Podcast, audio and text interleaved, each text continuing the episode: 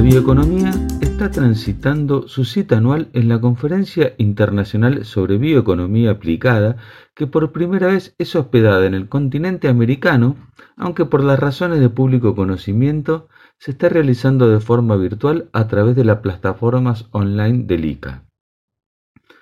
Durante los tres primeros días de plenaria quedaron muchas sensaciones positivas para quienes estamos convencidos de que el enfoque de la bioeconomía es una oportunidad para los países de América Latina de acortar las brechas con el primer mundo. El primero en coincidir con esta afirmación fue el director general del ICA, Manuel Otero, durante su discurso que dejó inaugurado el evento. El ICA con Otero a la cabeza viene impulsando la bioeconomía como una herramienta para convertir a las comunidades rurales de América en zonas de progreso a partir del desarrollo de industrias locales de base biológica. Y prácticamente todos los panelistas estuvieron de acuerdo en que, para que esto sea posible, resulta fundamental apoyar el desarrollo de las capacidades científicas, en especial la biotecnología y la nanotecnología, para avanzar en ciencias como la medicina, en una agricultura más verde, en la producción de alimentos sanos y en el aprovechamiento respetuoso de los recursos de la biodiversidad.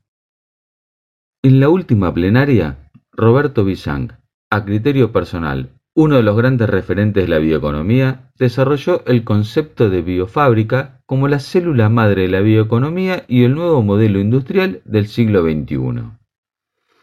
De forma muy gráfica, comparó las fábricas tradicionales del siglo XX, donde se utilizaban los bienes de capital creados por el hombre para procesar materias primas de origen mineral para obtener un determinado producto, con las nuevas industrias que operan bajo el nuevo paradigma de la bioeconomía. En estas se instala el concepto de coproducto que Bizan explicó con un ejemplo al decir que ya no se trata de hacer trigo, sino que se trata de captar la energía del sol, envasarlo en maíz, hacer cracking del maíz para transformarlo en alimentos, bioenergía, biomateriales y demás productos, y además generar un servicio ecosistema de captura de carbono. Por tratarse de recursos biológicos caracterizados por tener una alta variabilidad, hacen que este proceso sea mucho más complejo y que requiera del aprendizaje continuo y el constante soporte de la ciencia. Otro concepto interesante fue el presentado por la representante del gobierno uruguayo, Carolina Balián.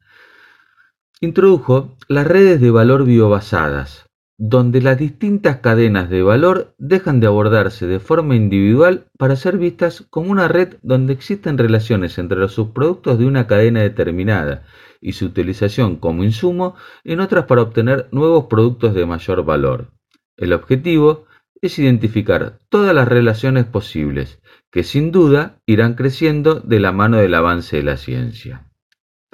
Los bioinsumos y las bioenergías, dos de los grandes temas de la bioeconomía, tuvieron sus propios paneles, donde los especialistas mostraron las diferentes realidades que están atravesando estos sectores. En el caso de los primeros, hay un creciente interés impulsado por las demandas de transitar hacia una agricultura más verde. Aunque la perspectiva de crecimiento es enorme, su implementación es aún muy baja. El éxito dependerá de poder contar con buenas políticas de impulso, facilitar los sistemas de registro en el órgano regulador, incrementar la investigación científica y facilitar el acceso a la información y capacitación de los productores agropecuarios. En cuanto a las bioenergías, ha sido el sector que mayor impacto ha sufrido por el COVID. Las restricciones a la circulación provocaron una caída estrepitosa en la demanda de biocombustibles, obligando a las plantas a tener que permanecer cerradas por varias semanas. Es esperable que la recuperación tome hasta 2022. La buena noticia la dio Agustín Torroba, experto de ICA en bioenergías.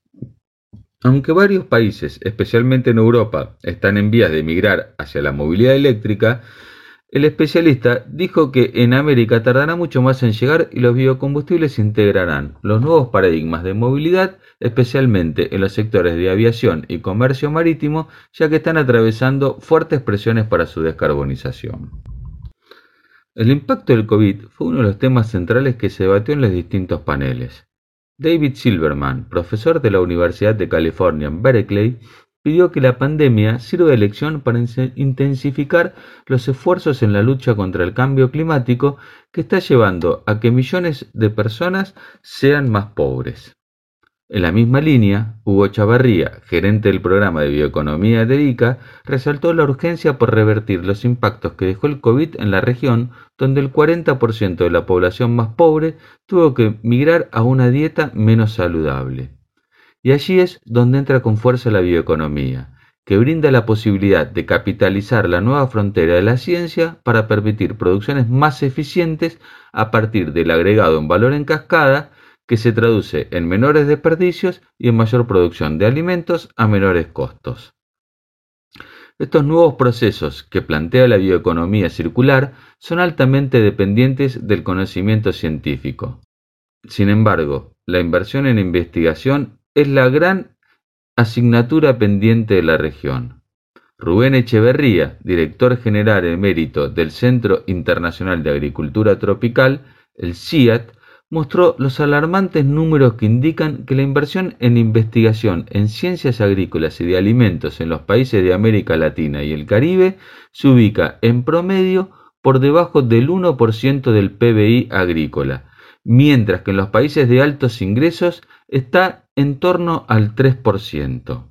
Y según el especialista, los presupuestos podrían incluso reducirse luego de la crisis del COVID, una situación será inconcebible si se tiene en cuenta que la agricultura es la principal fuente de exportaciones y empleo en la región.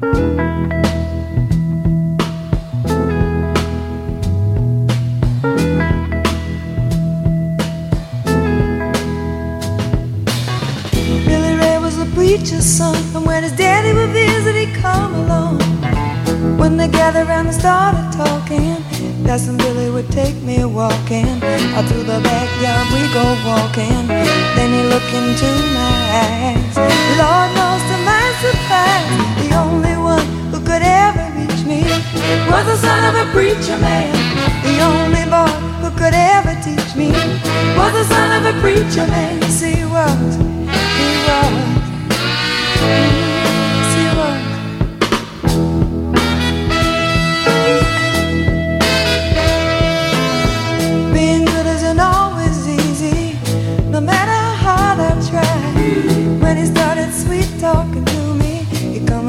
everything is alright. You kiss and tell me everything's alright.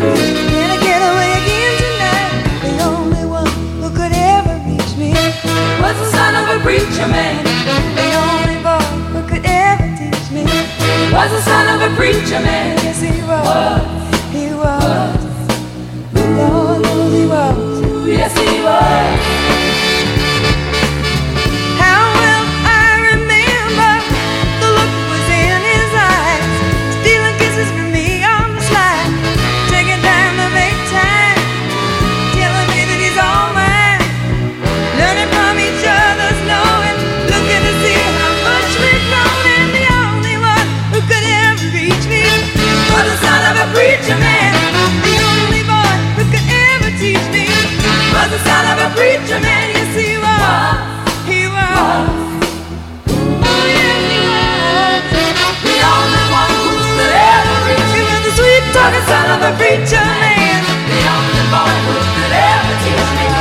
sweet was the son of a preacher man.